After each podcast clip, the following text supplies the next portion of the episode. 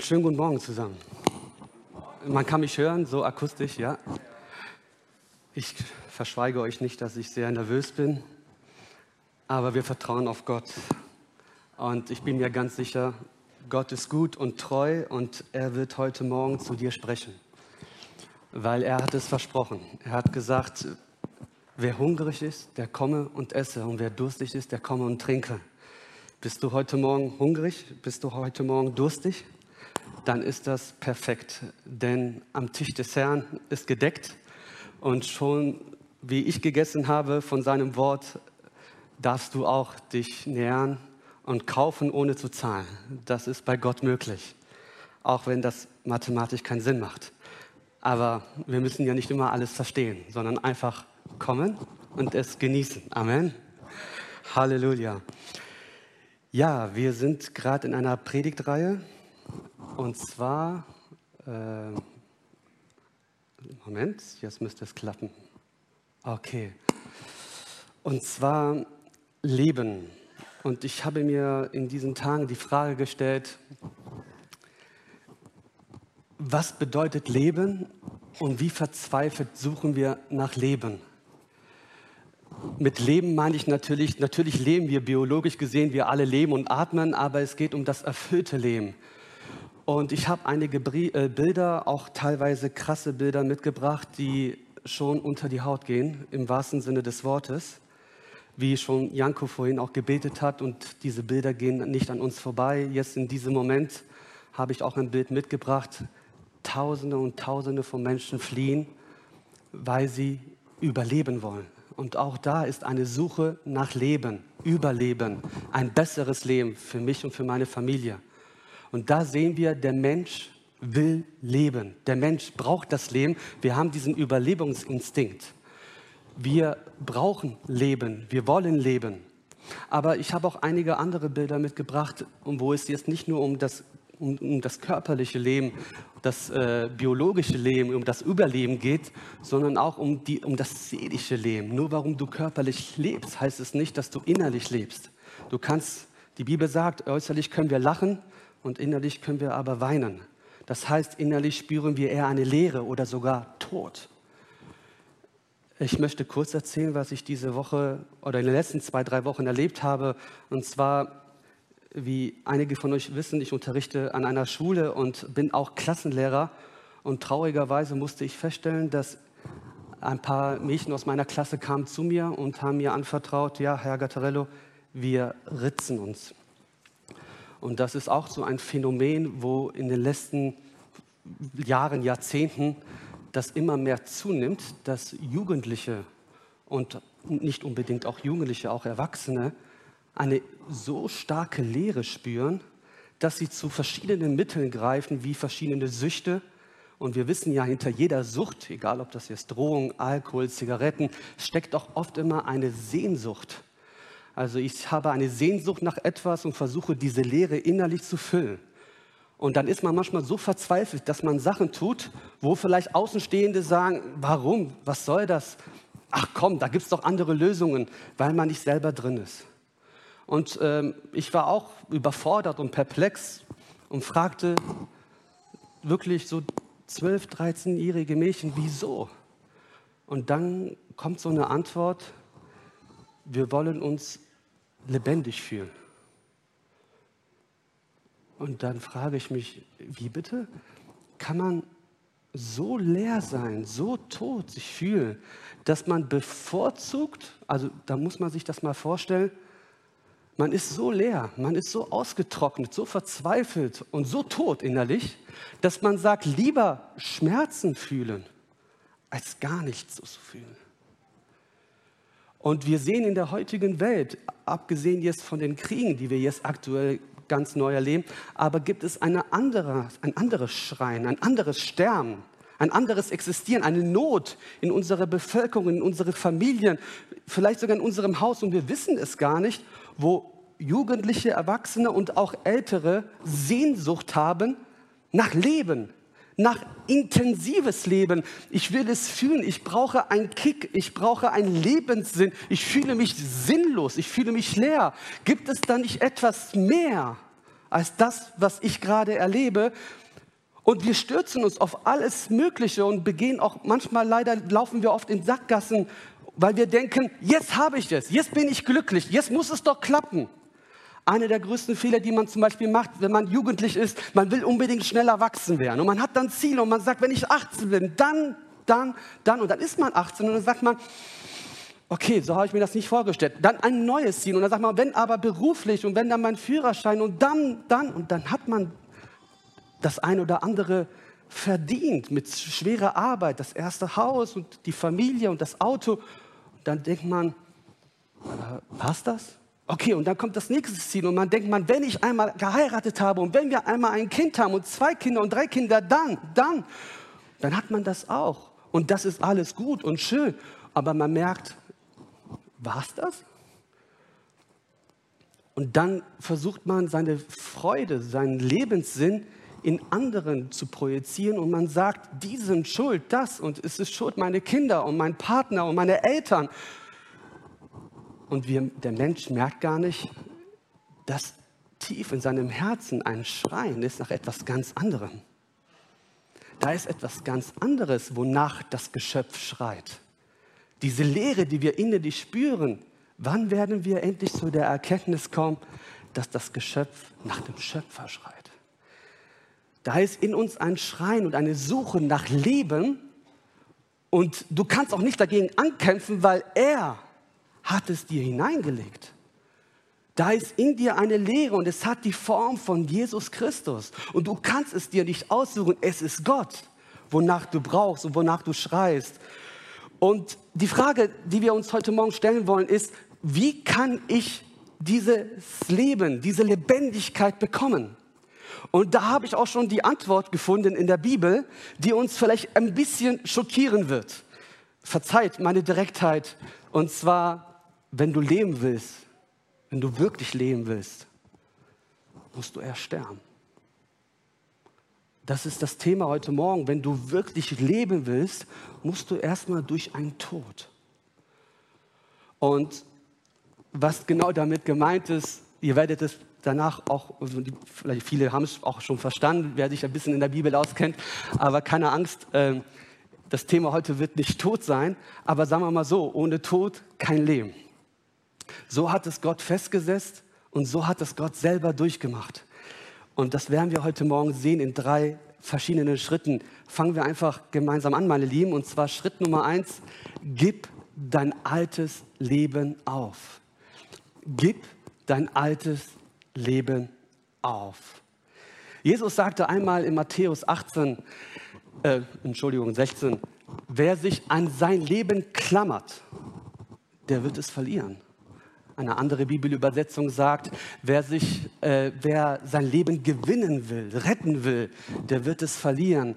Du kannst nicht dein Leben gewinnen. Du kannst dich anstrengen, wie du willst, aber erst wenn du dein altes Leben aufgibst, dann wirst du das wahre Leben bekommen. Das ist, ich weiß, mir ist bewusst, dass wir heute oft immer das Gegenteil hören. Uns wird oft auch beigebracht durch Medien, durch Gesellschaft und Umfeld, es ist mein Leben. Und viele Songs und, Lieder drücken das auch aus. Es ist mein Leben und ich mache, was ich will. Ich will leben und mein Leben und ich bestimme und ich bin frei. Und da kommt Jesus und sagt, willst du dein Leben? Du wirst es verlieren. Ja, aber was ist damit gemeint? Was meint Jesus damit? Und da kommen wir auch schon zum zweiten Bibelvers. Und zwar, ich werde heute sehr viel über Paulus reden, weil ich glaube, einer der Besten, der es wirklich verstanden hat, war Paulus selber, der sagt, ich weiß, dass in mir nichts Gutes wohnt. In mir wohnt nichts Gutes. Zwar habe ich durchaus den Wunsch, das Gutes zu tun. Wer will nicht Gutes tun? Aber es fehlt mir die Kraft dazu. Das ist ein starkes Wort und auch da braucht man auch schon Mut und Ehrlichkeit zu sagen, ja, Dennis oder ja, Gott, ich will, aber ich schaffe es nicht. Wie oft haben wir es probiert und haben doch versagt? Und wie oft haben wir uns vorgenommen zu sagen, ja, jetzt aber und nun will ich und ich versuche und werde nochmal mich anstrengen und mein Bestes geben und es vergeht wenig Zeit und bumm fallen wir wieder und wir fallen und fallen und versagen und stehen aber wieder auf und sagen, jetzt aber Gott und ich habe gute Vorsätze und ich will doch auch irgendwo merken, in mir ist eine andere Kraft die sagt, wo es lang geht. Und wir strengen uns an und wollen irgendwo, ja, leben. Aber dann sagt Paulus, und er zitiert auch das Alte Testament in einem Psalm, wo steht, da ist keiner, der Gutes tut, auch nicht einer. Denn alle haben gesündigt, sagt Paulus. Alle haben gesündigt. Und in mir ist nichts Gutes. Und es ist einfach dieses, wer kennt nicht so einen inneren Konflikt? So ein Dilemma. Und wir sehen in uns zwei verschiedene Wesen. Ja, die Bibel spricht von einer menschlichen, fleischlichen Natur und von einer geistlichen Natur. Und diese beiden Naturwesen, die kämpfen ineinander. Und Paulus sagt, das, was ich will, das mache ich nicht. Und was ich nicht will, das mache ich. Und wer kann mich da befreien? Wie, wo, wo ist da der bitte der Ausweg? Und diese Verzweiflung, wer von uns kennt sie nicht? Wir wollen Gott gefallen. Wir meinen es auch irgendwo ernst. Und es ist keine Spielerei. Und doch merken wir, da ist eine andere Kraft, die über uns regiert. Und wir kommen da einfach nicht heraus. Wer kann uns da helfen? Wer kann uns da aus diesem Dilemma befreien?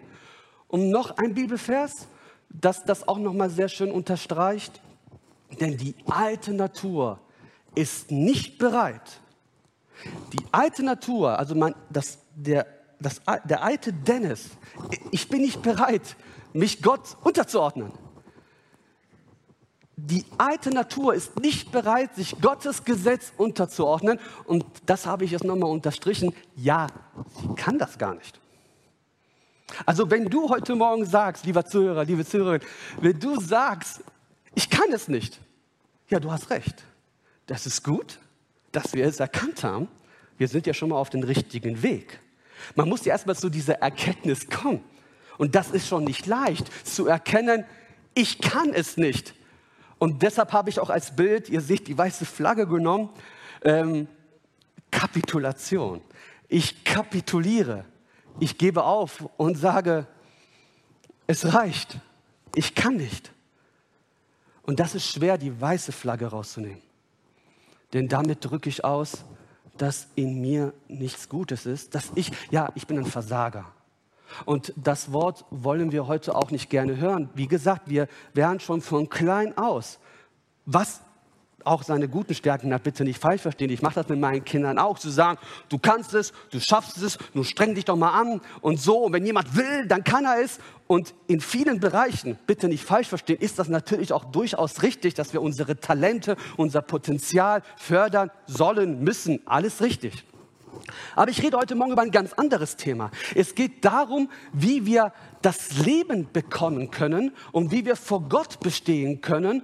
Und da, meine Lieben, müssen wir zu dieser Erkenntnis kommen, dass wir es gar nicht können.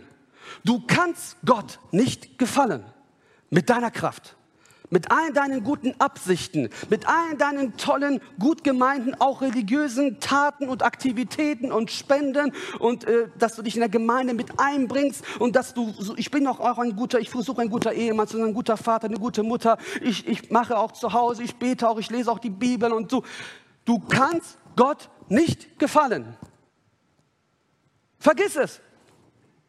Denn in dir ist und in uns allen ist eine sündige Natur, die uns zu das treibt, was wir eigentlich nicht wollen.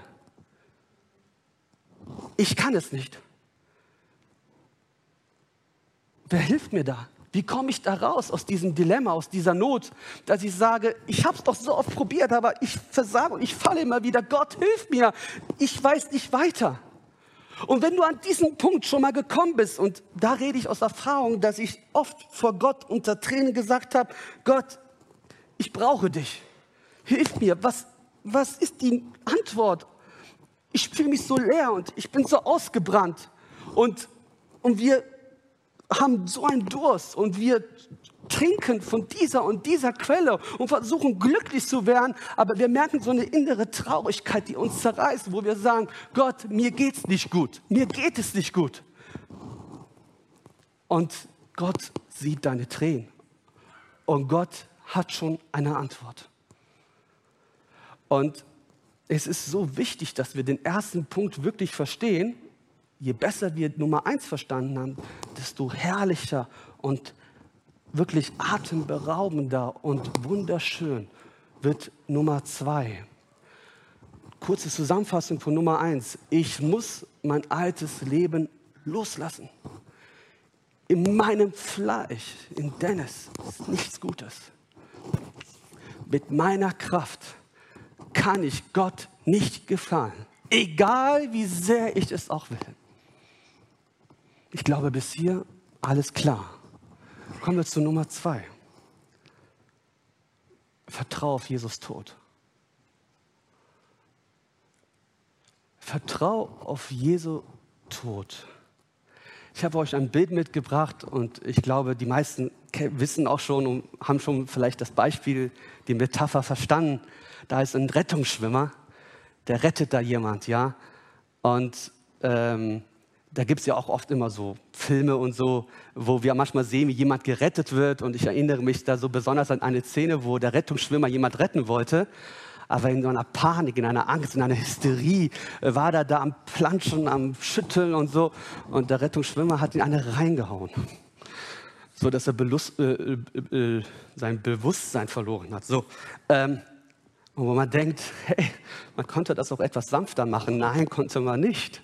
Weil wenn er weiter so zappelt, äh, stimmt nur nicht er, sondern ich auch. Er reißt mich ja mit runter. Also da kann man noch so sagen, ruhig, ruhig, ruhig. Nein, wenn es um ums Überleben geht, da ist nichts mit ruhig, ruhig, ruhig. Und da muss man manchmal zu härtere Betonung greifen, wisst ihr? Also ich habe keine Ahnung, ich bin kein Rettungsschwimmer, aber man kriegt ja doch das ein oder andere mit. Ja, und wir sehen der eine voll in seinem Auftrag retten, der andere in seinem Auftrag sich retten lassen. Einfach loslassen. Einfach liegen bleiben, nichts machen. Lass dich einfach treiben, denn der Experte, der weiß, wie es geht. Ja, und jetzt, mit wem kannst du dich besser identifizieren? Mit dem Retter und mit, oder mit dem Geretteten? Ohne Retter keine Gerettete. Ähm, Jesus, Jesus ist dieser Retter. Und wenn du willst, wenn du es noch nicht getan hast, darfst du heute Morgen sehr gerne die Gerettete oder der Gerettete sein. Weil Jesus kann auch heute noch retten. Denn er ist der Erretter. Nur er kann uns retten aus diesem Dilemma, aus dieser Situation. Vertrau auf Jesu Tod. Immer noch Paulus. Ist es immer noch Paulus, der spricht. Denn das, was dem Gesetz unmöglich war, weil es durch das Fleisch geschwächt war, das tat Gott. Das tat nicht Dennis oder nicht eine Institution oder nicht irgendein Geistlicher, sondern es war Gott, der es tat. Ja, was tat er denn? Er sandte seinen Sohn in der Gestalt des sündigen Fleisches und um der Sünden willen und verdammte die Sünde im Fleisch. Da tat es Gott. Das, was für uns unmöglich war, hat Gott möglich gemacht. Jesus, er verdammte die Sünde auf sein eigenen Fleisch. Er starb für mich und für dich. Der Gerechte für die Ungerechten, der Starke für die Schwachen, der Reiche für die Armen. Jesus Christus tat das, was für dich und für mich unmöglich ist, weil das Fleisch es unmöglich machte. Denn in uns ist eine Natur, die sich Gott widersetzt. Und zwar, die wir vererbt bekommen haben seit Adam an, seit es Menschen gibt, ist in uns eine Rebellion, die sich widersetzt und sie sich Gott nicht beugen will. Und mit dieser Natur kann man nicht irgendwie streicheln und zähmen. Vergiss es. Da gibt es nur eine Lösung. Wir müssen es am Kreuz bringen, wie wir gerade auch sehr schön gesungen haben. Geh am Fuße des Kreuzes und liefere dich ganz aus und sag, Jesus, du hast es doch getan. dann will ich es gerne in Anspruch nehmen. Ist auch noch Platz für mich da? Ja. Ja. Da ist nach 2000 Jahren, wie wir gesungen haben, das rote Blut, das fließt und fließt und fließt und wächt uns von aller Sünde. Und meine Lieben, ich sage das vom ganzen Herzen, wenn es heute irgendjemand gibt, der sagt, Dennis, du weißt nicht, was ich getan habe. Du weißt ja auch nicht, was ich getan habe. Also sind wir ja schon mal zwei. Also, wenn Gott, sorry, wenn Gott so einen wie mich erretten kann, dann kann er es mit dir auch. Glaub daran. Also hör auf, dich immer in einer Sonderstellung zu tun und dich selbst zu bemitleiden und zu sagen, ich kann nicht und Gott, ach nee, und es ist vorbei und es ist zu spät. Warum? Hallo? Warum machst du dir selbst solche Grenzen? Warum grenzt du Gott ein? Wie soll denn bitteschön es dir Gott noch klarer als so machen, dass er dich liebt? Und dass er dich so sehr liebt, dass er es wieder und wieder und wieder für dich tun würde, aber einmal reicht. Wir brauchen nicht Jesus nochmal zu kreuzigen. Ich glaube, er hat genug getan. Er starb tatsächlich.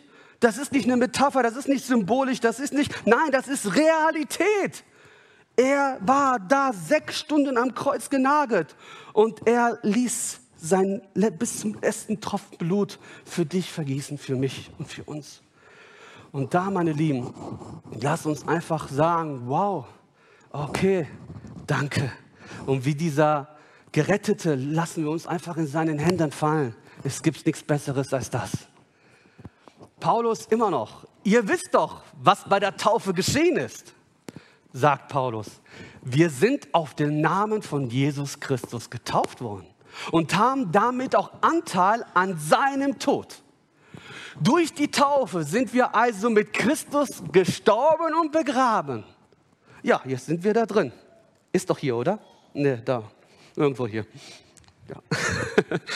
ähm, an dem Tag, wo du Gott dich ganz ausgeliefert hast, ja, das war dein Todestag. Ja, sagt jemand, oh, wusste ich nicht. Ja, jetzt weißt du es. Vielleicht hat man es dir nicht so dramatisch, wie ich es damals geschildert, aber du starbst, ja, auch wenn du es nicht glaubst, du starbst. Wir vergessen es nur manchmal. Aber das alte Ich ist vergangen. Wenn es jemand noch deutlicher hören möchte, ich glaube, deutlicher als so geht es nicht. Darum lebe nicht mehr ich, sondern Christus lebt in mir. Es ist wahr, wer zu Jesus Christus gehört, der hat sein selbstsüchtiges Wesen mit allen Leidenschaften und Begierden ans Kreuz geschlagen. Stellt euch mal vor, besonders jetzt mit Corona müssen wir uns immer wieder ausweisen. Da will jemand dein Personalausweis und du sagst, nee, ich lebe nicht. Ich lebe nicht. Ja, haben Sie irgendein, nein, wie ist dein Name? Christus lebt in mir. Die lassen dich nicht rein, glaub mir. Egal, wo du rein möchtest. Aber unter uns, wir verstehen uns, es ist unsere Insidersprache. Wir sind tot. Halleluja. Besser geht's doch gar nicht, dass Dennis tot ist, weil er ging mir selber auf die Nerven. Also, der Dennis will immer wieder und will doch und hat noch eine Idee und versucht und macht und tut. Sei doch einfach leise und liefere dich ganz Jesus aus. Er lebt in mir. Wenn ich es mit meiner Kraft versuche, ich baue nur Blödsinn und mach schlimmer, als es ist. Manchmal ist es besser, einfach zu sagen, weiße Flagge, Gott, besser, dass du es machst. Ich kann es nicht. Und Gott sagt, hast du es auch verstanden? Gut, dann lass mich. Und wenn wir Gott am Steuerruder lassen, wow, dann wird Gott durch dich und durch mich, auch durch mich, Sachen tun, wo wir einfach nur sagen, oh, wie, wie, was ist passiert? Also ich kann mir schon vorstellen, wie der 80-jährige Mose vor dem Roten Meer sagt, oh, wow, das war doch Klacks. Ja, also das Rote Meer 30 und äh, der Bruder Aaron guckt ihn an und sagt, der kleine Bruder, wie hast du das gemacht? Ja, einfach so einen Stab hochheben, einmal so, ne, bam. Also, also da, da gucken wir und sagen, äh, äh, äh, äh ja, ich kann mir auch vorstellen, als Petrus übers Wasser ging, da sagte er, hey Johannes, schau mal, guck mal, was ich kann. Also, okay, dann kam die Welle und dann ging es nicht mehr. Ne? Aber wir können mit Gott übers Wasser gehen. Wir können mit Gott Berge versetzen. Der Psalmist sagt, Herr, mit dir kann ich über Mauern springen. Wahnsinn. Wahnsinn, was wir mit Gott alles machen können. Aber nicht wir. Er in uns. Das ist der kleine Unterschied. Ja, also ich finde das so toll, wie Paulus erstmal so eine tolle Liste macht. Ich habe das gemacht, ich habe das gemacht, ich habe das gemacht, ich das. Und dann am Ende sagt er, aber nicht ich war das, es war Gott in mir. Aber Hauptsache erstmal die Liste machen. Ne? Ja, das ist Paulus. Er hat erstmal so toll aufgelistet, wie er für Gott gelitten hat und was er alles getan hat. Aber dann sagt Paulus, der Starke in den Schwachen. Nicht, dass ich das gemacht habe, aber er hat es durch mich gemacht, damit kein Fleiß sich rühme. Denn wenn jemand sich rühmen möchte, dann rühme er sich in Jesus, was er am Kreuz vollbracht hat. Ja, also ich liebe diesen Bibelvers, ist einer der ersten, die ich auswendig gelernt habe. Nicht ich lebe, sondern Christus lebt in mir. Meine Lieben, das ist das Geheimnis. Das ist die Freude, das ist das Leben, das ist das, wozu Gott uns berufen hat. Das ist auch der Grund, warum wir oft versagen, weil wir auf uns schauen und weil wir uns, wir fokussieren uns auf das Ich und sagen mir und ich fühle und ich denke und ich glaube. Aber es geht doch nicht letztendlich darum, was wir fühlen, was wir meinen, was wir glauben. Es geht um das Vertrauen auf das, was Jesus, unser Herr und Meister am Kreuz getan hat. Ja, also es ist natürlich können wir nicht alles immer 100% verstehen, aber das, was Gott will, der sagt einfach, vertraust du mir? Vertraust du mir? Vertraust du mir? Ich möchte da gerne ein Beispiel machen, das, die Geschichte kann ich immer wieder erzählen. Ich liebe einfach die, diese Autobiografie von Nick Vujicic ein Mann ohne Arme und Beine. Die meisten kennen ihn bestimmt, ich glaube ein Australianer. Und er beschreibt in seinem Leben so schön, wie er errettet wurde, als er ein Kind war und er wuchs auf und sagte, keine Arme, keine Beine, was, was ist das für ein Leben? Und der arme Junge, kann man ihn das übel nehmen? Ich glaube, keiner von uns kann sowas verstehen, sowas, wenn man das nicht selber durchgemacht hat. Ne? Und dieser Junge, da war, glaube ich, 13 Jahre alt, wenn ich mich richtig erinnere, der war in der Badewanne und sagte, keine Arme, keine Beine. Er wollte sich umbringen. Letztendlich hat er es Gott sei Dank nicht getan, weil die Liebe seiner Eltern, er sagt, ich kann das meinen Eltern nicht antun, mich umzubringen. Und da waren, dann war er 15 Jahre alt und dann sagte er, und, und er spürte den Druck, wie Gott ihn rief und wie, er, wie Gott ihn liebte und wie Gott ihn erretten wollte. Und der Nick sagte immer wieder zu Gott, Gott, äh, ich gebe dir erst mein Leben, wenn du mir eine Frage beantwortest. Warum? Warum hast du das getan? Warum bin ich so? Und, und Gott sprach zu seinem Herzen und als er 15 war, bekam er durch Johannes 9 eine Antwort, wo die Jünger gesagt haben, Meister, hier ist ein Blinder, wer hat Schuld, dass dieser Blinder blind ist? Sind das die Eltern? Sind das die Söhne der Eltern und deshalb hat Gott ihn bestraft? Oder sind es seine eigene Söhne, dass er blind geboren ist? Jesus, wer hat Schuld? Warum ist er blind? Ja, wir haben immer diese Fragen, Gott, wieso, warum, warum? Das ist eine Frage, die uns alle beschäftigt. Und Jesus gibt keine klare Antwort. Er sagt, die Eltern haben nicht Schuld, er selber auch nicht Schuld, sondern damit die Herrlichkeit Gottes geoffenbart werde. Und als Nick diese Geschichte las, hat es bei ihm Bäm gemacht. Und dann hörte er die Stimme Gottes und Gott hat ihm folgende Antwort gegeben. Hört gut zu. Die Antwort war, vertraust du mir?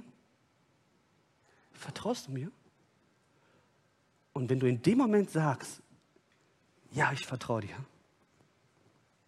dann sind alle Fragen beantwortet. Weil wenn du Gott vertraust, brauchst du die Antwort eigentlich gar nicht mehr. Weil er weiß, warum, wieso und weshalb. Gott mach du. Gott mach du. Du hast einen inneren Frieden und du willst auch gar nicht die Antwort nicht mehr wissen, weil du weißt, der Chef ist da oben. Er sitzt auf dem Thron. Er hat noch alles unter Kontrolle. Er hat das letzte Wort. Er weiß wieso, weshalb, warum. Er ist meine Vergangenheit, Gegenwart, Zukunft. Meine Familie ist in seiner Hand. Meine Probleme sind in seiner Hand. Die Sünden hat er auch gelöst. Ich habe keine Fragen. Ich setze mich jetzt im Boot und Jesus zusammen starten wir durch und ich fange ein neues Leben an und ich schreie einfach Halleluja. Es geht mit Gott vorwärts. Vorwärts. Einfach Gott dienen und auch keine Fragen stellen, weil er sitzt auf dem Thron. Und wenn er für mich ist, wer kann dann kann gegen mich sein? Wenn Gott mich auserwählt hat, wer kann mich dann verklagen? Nicht einmal ich selber habe das Recht zu sagen, nee, so geht's nicht, weil ich bin ja tot. Ich habe ja kein Anrecht mehr. Ich gehöre mir nicht selbst, ich gehöre Jesus. Er ist der Herr in meinem Leben. Es ist nicht mehr mein Leben, es ist sein Leben. Es ist nicht mein Auto, es ist sein Auto. Es ist nicht mein Geld, es ist sein Geld. Es ist nicht meine Familie, es ist seine Familie. Meine Kinder gehören ihm, meine Frau gehört ihm, meine Zukunft gehört ihm. Alles gehört Jesus. Und ich muss einfach nur da, da stehen und einfach nur bestaunen seine Güte und seine Liebe und Barmherzigkeit. Und ich schwimme in diesem Fluss und in dieser Liebe und ich weiß, mein Erlöser lebt. Halleluja, Gott ist gut. Gott ist gut. Gott ist gut. Was für einen wunderbaren Jesus wir haben. Vertrau auf Jesu Tod. Er hat es vollbracht. Jesus hat alles gemacht. Unser altes Ich ist tot und ich habe keine Ansprüche mehr. So, jetzt liegen wir erstmal da, ne? in dieser Wanne. Und wir sind mit am Karfreitag mit Jesus mitgekreuzigt. Drei Tage später. Ich weiß, Ostern ist noch nicht, aber wir machen Feiern schon mal vor. Und zwar lebe Jesus. Wenn wir Anteil haben mit seiner Kreuzigung, oh ja, dann können wir auch Anteil haben mit seiner Auferstehung. Weil wie er auferstanden ist, so sind wir mit ihm zum Leben auferstanden. Jetzt könnte jemand sagen, ah, Dennis, ein Rechtschreibfehler, du hast irgendwie äh, eine Präposition oder was auch immer vergessen. Ja, lebe mit Jesus, in Jesus, irgendetwas. Nein, ich habe bewusst äh, gesagt oder geschrieben, lebe Jesus. Weil Jesus ist das Leben. Also lebe Jesus, genieße Jesus, lebe mit, in, durch Jesus. Denn ihr seid von der Herrschaft der Sünde frei geworden. Ihr könnt jetzt Gott dienen und das tun, was ihm gefällt.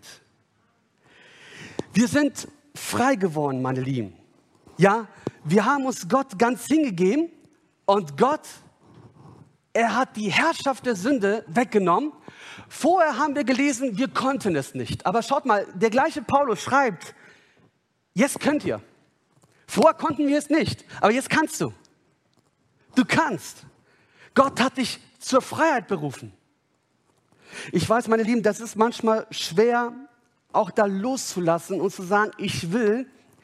Ich erinnere mich, ich hatte so ein Beispiel, das ist schon ein paar Jahre her. Als ich zwölf Jahre alt war, hatte ich einen sehr schrecklichen Autounfall. Und ich musste da schnell operiert werden an meinem Oberarm, weil der war, mein Knochen war an vier Stellen gebrochen. Ja, das war schon richtig übel. Also ich habe gar nichts gefühlt. Ich dachte, ich hätte keinen Arm mehr. Ja, und dann lag ich da in der Intensivstation und da kamen die Schwester, die Ärzte und haben versucht, mich da ein bisschen zu beruhigen. Ich war natürlich erstmal so in einem Schockzustand. Ne? Meine Nase war auch gebrochen, überall Blut und so. Ja, war schon ein übler, ein übler Autounfall, was ich da hatte. Ähm, und ich erinnere mich, das Schlimmste für mich kam eigentlich noch, weil bis dahin war noch alles so, ich war so ein bisschen benebelt, wo bin ich, okay. Und dann plötzlich brachte mich der Krankenpfleger, ich erinnere mich, der brachte mich dahin in diesem OP-Saal. Und ich habe da erstmal so eine Spritze bekommen. Und ich wusste gar nicht, was das für eine Spritze ist. Erst später wurde mir klar, dass das die äh, äh, Narkosespritze ist. Ja? Ähm, aber ich war ja so unter einem Schockzustand und so aufgedreht, ich wollte nicht mehr aufhören zu reden. Ich habe die ganze Zeit gesprochen, bla bla bla. Ich habe keine Ahnung, was ich gesagt habe, aber ich habe einfach die Schwester dazu gelabert, was ich immer so gut kann auch heute noch. Äh, und ich redete und redete und am Anfang die Schwester, ja, oh, sehr interessant, ja, das ist ja schön und so. Und irgendwann mal, als die Spritze kam und ich noch weiter redete, da merkte ich, wie die Schwester so, ihr Ton änderte sich langsam, weil die machte sich so ein bisschen Sorgen und sagte, okay, okay, das reicht jetzt langsam, du kannst jetzt auch mal ein bisschen schlafen. Ne? Und dann wurde mir klar, ich darf ja gar nicht reden, ich muss hier schlafen, weil ich glaube, die haben irgendwas mit mir vor.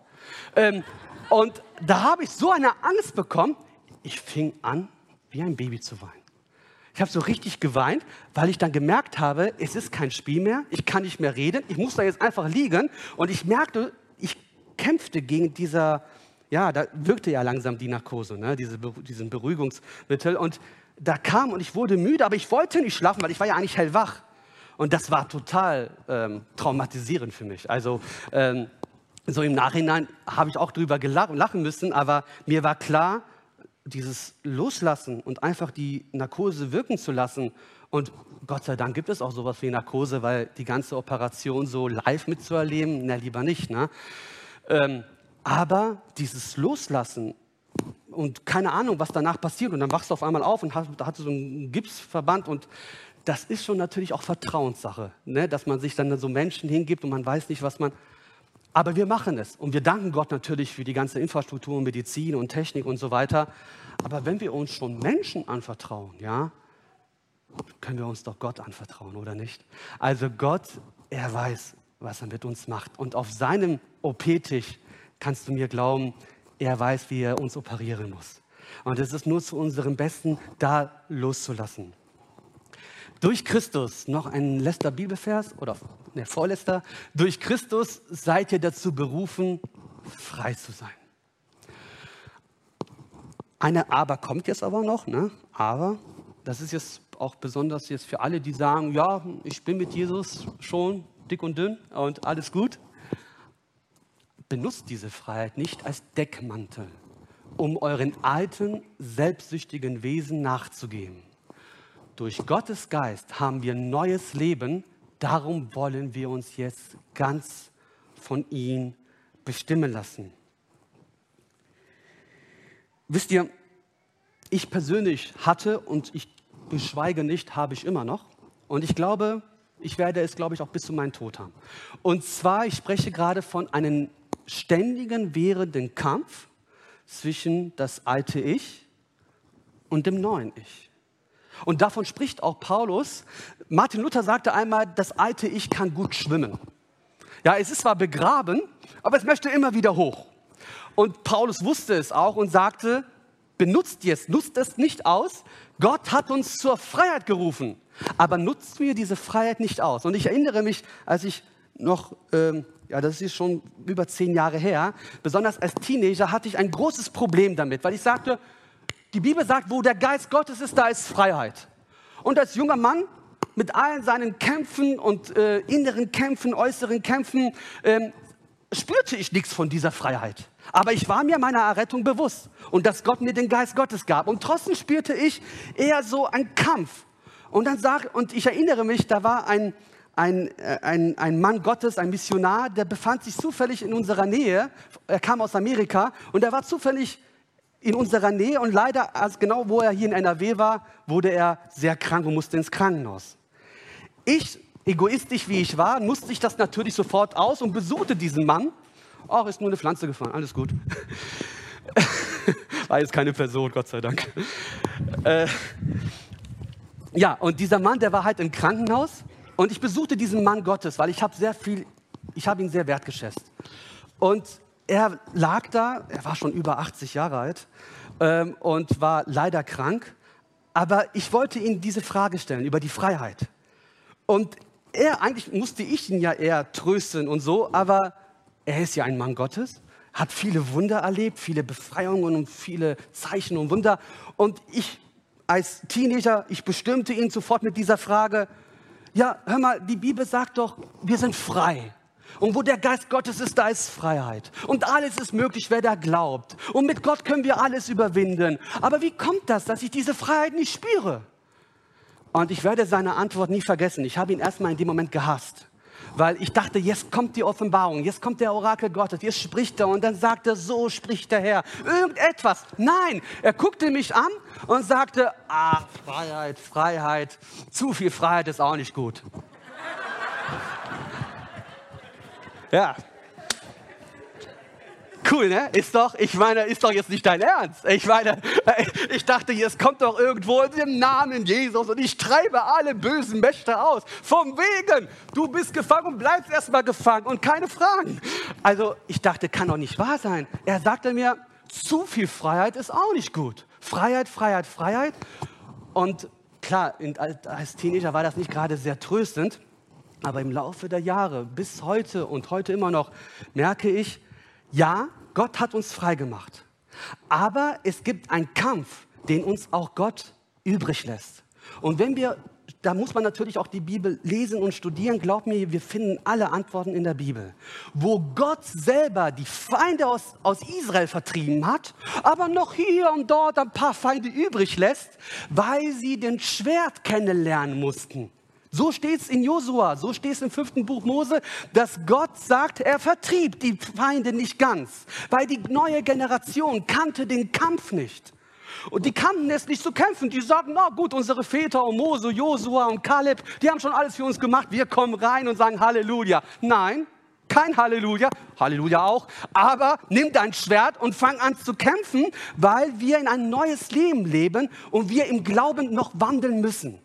Und der Hebräerbrief, da sagt auch der Autor, noch haben wir nicht bis zum Blut gegen der Sünde ausgeharrt, aber wir fokussieren unseren Blick auf Jesus Christus, der Anfang und Vollender des Glaubens. Noch wandeln wir und noch sind wir im Fleisch, aber im Glauben, Bruder, Schwester, lieber Zuhörer, du hast den Sieg in Jesus Christus alles, was du tun musst, ist jetzt daran zu glauben, daran festzuhalten und jetzt nicht die weiße Flagge gegen den Teufel, aber die Flagge von Jesus Christus, um das Kreuz hochzuhalten und zu sagen, ich weiß, an wen ich geglaubt habe. Ich weiß, dass mein Erlöser lebt. Ich weiß, dass ich mehr als Überwinder bin. Ich weiß, dass der, der in mir ist, stärker ist als der, der in der Welt ist. Und ich weiß, dass wenn dieser Körper einmal sterben wird, dann werde ich Jesus sehen. Und ich danke Gott dafür, dass ich diesen Sieg habe. Ich vertraue auf das, was er getan hat. Ich fokussiere nicht meinen Blick auf meine Kräfte.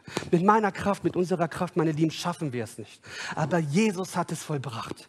Und der Höhepunkt finde ich persönlich ich habe schon vorhin gesagt, dass das mein Bibelvers ist. Wie kann das jetzt mein Bibelvers sein? Das stimmt jetzt nicht. Also entweder ist das mein Lieblingsbibelvers oder das. Okay, ist jetzt egal. Ich aber kenne nur, das war ein kleiner innerer Monolog, Entschuldigung. Ich aber kenne nur einen Grund zum Rühmen. Das Kreuz unseres Herrn Jesus Christus. Ich aber kenne nur einen Grund zu rühmen. Das Kreuz unseres Herrn Jesus Christus. Weil er starb, und jetzt wird stark, starb auch diese Welt für mich. Und ich bin tot für ihre Ansprüche und Forderungen. Für mich, sagt Paulus, ist die Welt gekreuzigt. Ich bin der Welt gekreuzigt. Ich rühme mich in Jesus Christus. Er lebt in mir. Ich lebe in ihm. Wir sind eins. Tod, wo ist dein Stachel? Hölle, wo ist dein Sieg? Wovor, wovor was soll ich Angst haben? Wer kann mich von der Liebe Gottes trennen? Meine Lieben, weder Tod noch Himmel, weder Zukünftiges noch Gegenwärtiges, noch Engel, Dämonen, Höhen und Tiefen, nichts kann uns von der Liebe Gottes trennen, durch Jesus Christus. Und zum Abschluss, ich bin frei, Gott zu dienen. Mein Leben ist jetzt nicht fokussiert auf ich, ich, ich, sondern auf die anderen. Weil Gott mir gegeben hat, kann ich andere dienen. Mein Leben ist Christus. Und wer diese Entscheidung nicht getroffen hat, hier nochmal ein Überblick. Ich möchte gerne, während die Musik schon mal anfangen kann, dass dir die Chance geben. Ja? Wenn es jemand gibt, der sagt, ich bin ehrlich, ich kenne dieses Leben, dieses neue Leben nicht. Ich spüre, dass da noch diese alten Kräfte am Werk sind, dass da noch mein altes Ich dominiert und und wenn es jemand gibt, der sagt, ich möchte heute Morgen die Flagge ausstrecken und sagen, Jesus, ich kann nicht mehr, ich schaffe es nicht, dann mach es doch jetzt. Gibt es einen besseren Moment als jetzt? Ja, da war vorhin auch ein Lied, da haben wir immer gesungen, jetzt und hier und hier und hier. Was hält dich auf? Das ist doch jetzt der Moment. Komm am Kreuz, gib dein Leben auf, vertraue alles Jesus an. Wollen wir es gemeinsam tun? Wollen wir aufstehen und die Augen schließen und beten? Halleluja. Halleluja. Oh Jesus, ich liebe dich, denn du hast mich zuerst geliebt. Gott, ich danke dir. Oh, was bist du für ein Gott? Was hast du getan? Unbeschreiblich, selbst die Engel können es nicht verstehen. Du hast uns so sehr geliebt dass du für uns am Kreuz gegangen bist. Du hast den Tod bezahlt. Ja, du hast der Gerechtigkeit Gottes genug getan. Und wir kommen jetzt in diesem Moment vor dich. Und Herr, du siehst Hier gibt es einige oder mehrere sogar, die wollen jetzt die weiße Flagge rausnehmen und sagen, Herr, ich gebe mein Leben auf. Ich bekenne und erkenne und, und ich bezeuge es, ich kann nicht mehr. Oh Jesus, nimm mein Leben. Vergib mir meine Schuld. Mach aus mir einen neuen Menschen. Lass mein altes Ich sterben. Du starbst für mich am Kreuz und hast auch meine Sünden mit dir gebracht. Und in diesem Moment werfe ich all meine Sorgen, all meine Krankheiten, alle meine Fragen, alles, was mich bedrückt, all das Böse, was in mir ist, weil in mir ist nichts Gutes, aber all das Schlechte werfe ich auf dich, Jesus. Jesus, nimm mein Herz, nimm mein Leben. Ich gehöre dir. Ich danke dir, denn du sagst, Jesus, jeder, der zu mir kommt, jeder, der zu mir kommt, jeder, der zu mir kommt, den stoße ich nicht aus. Und ich gehöre auch zu diesem jenen. Ich komme jetzt zu dir, Jesus. Ich möchte heute mit dir ein neues Leben anfangen. Ich danke dir. Ich glaube an dein Wort, denn du sagst, jeder, der mich anruft, den werde ich erhören. Suche mich und du wirst mich finden. Und jetzt suche ich dich und ich habe dich gefunden und ich gehöre dir und ich lege mein Leben in dir und ich bin ab heute ein neuer Mensch in Jesus Christus. Nicht durch das, was ich getan habe, nein, sondern durch das, was du getan hast. Und ich bin in neu, zum neuen Leben erwacht. Und ich danke dir, Jesus, weil ich werde bis zum Tod, ja und bis zu aller Ewigkeit, werde ich in dir sein, mit dir sein, zu deiner Herrlichkeit. Im Namen Jesu. Amen.